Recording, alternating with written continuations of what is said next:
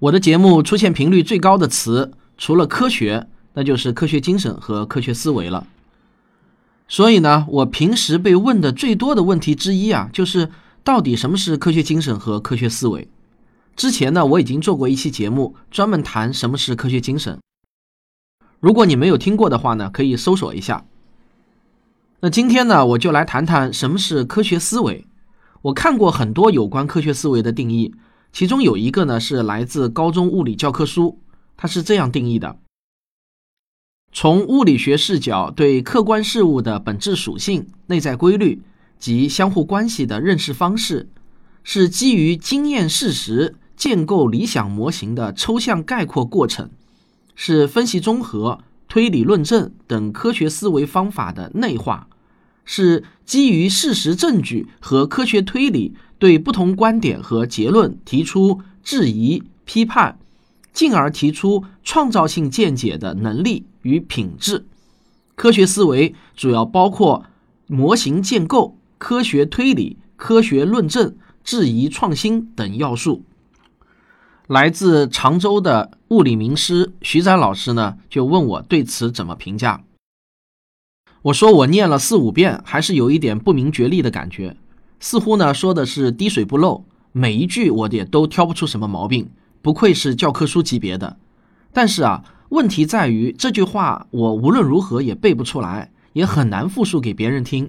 而且我也相信，即便我强行背出来了，说给别人听，绝大多数人也是听过就忘记了，留不下什么真正让他感到触动的东西。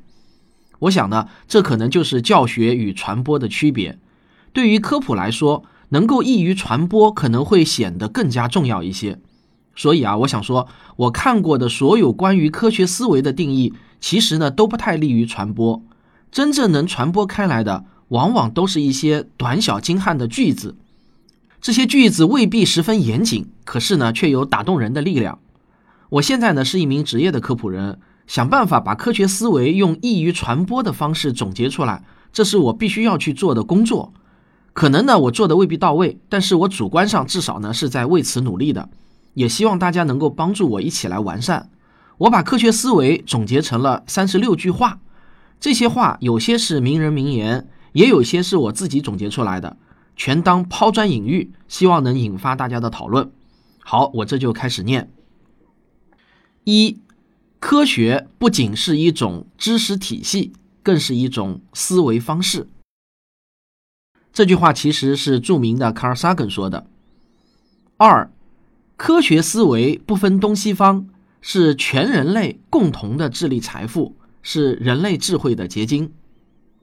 三，科学思维是从西方古典哲学中逐渐分离出来的。四，科学思维的诞生到今天只有短短的三四百年，是逐步成型的，不是突然从天而降的。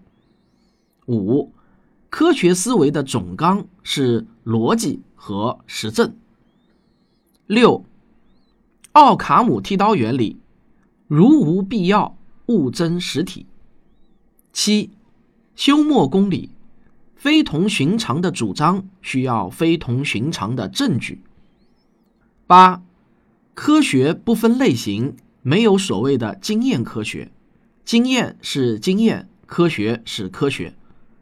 九，科学是认知，技术是应用，技术有禁区，科学没有禁区。十，科学研究的对象都是可测量的，且可以被量化。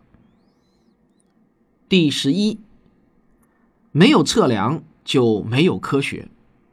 这个观念呢，其实是著名的凯尔文勋爵提出来的。第十二。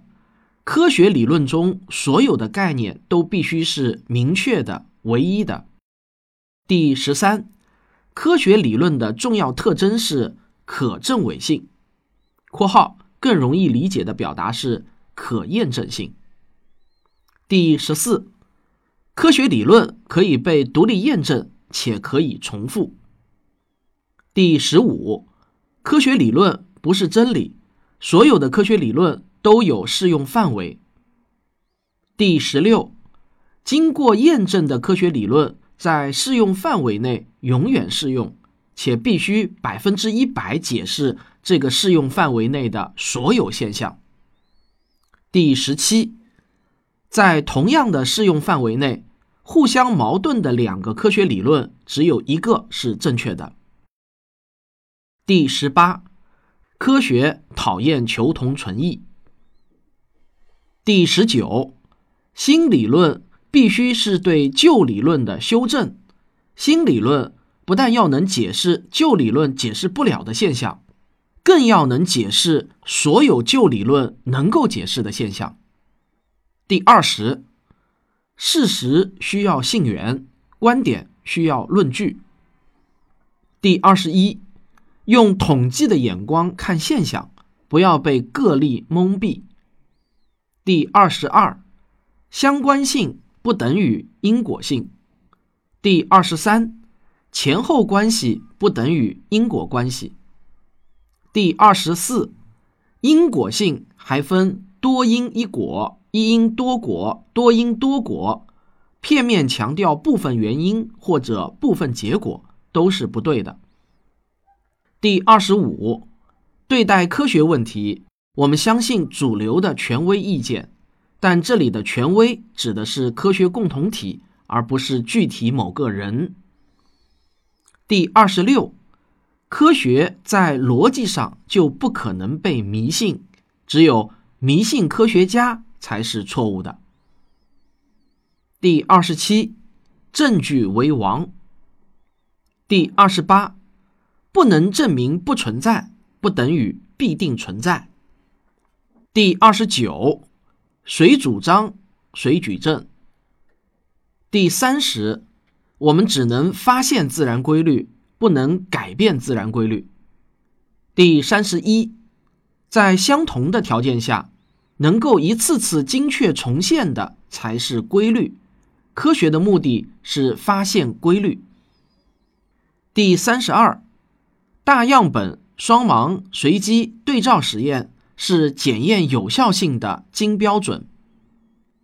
第三十三，爱因斯坦认为现代科学的两块基石是公理演绎和系统实验。第三十四，科学的精神是求真，科学的目的是认知，科学的语言是数学，科学的范式全世界都相同。第三十五。大胆假设，小心求证，这个是我国著名的胡适先生说的。第三十六，妄想就是没有证据却坚称真理。好了，科学思维的三十六条我念完了。我想再说明一下啊，这并不是关于科学思维的严格定义，也并不是我认为的科学思维的全部内容。这只是我从事了两年的职业科普人工作后的一个阶段性的思考成果，并且呢，我与科学史评化的吴金平老师以及部分的热心听友交流后形成的书面文字。我相信，随着自己知识的增长、认知的升级，我也完全有可能对以上这些总结做出修订、补充，使之更加完善。那我特别希望能够听到您的意见和建议。不论是吐槽还是补充，我想呢，这都是有益的讨论。所有人或许都可以在这种讨论中受益匪浅。我感觉这期节目啊，留言也是节目的一部分，所以呢，我也希望所有听节目的人都能点开留言看一看。好，我期待着您的留言。这就是本期的听众问答，咱们下期再见。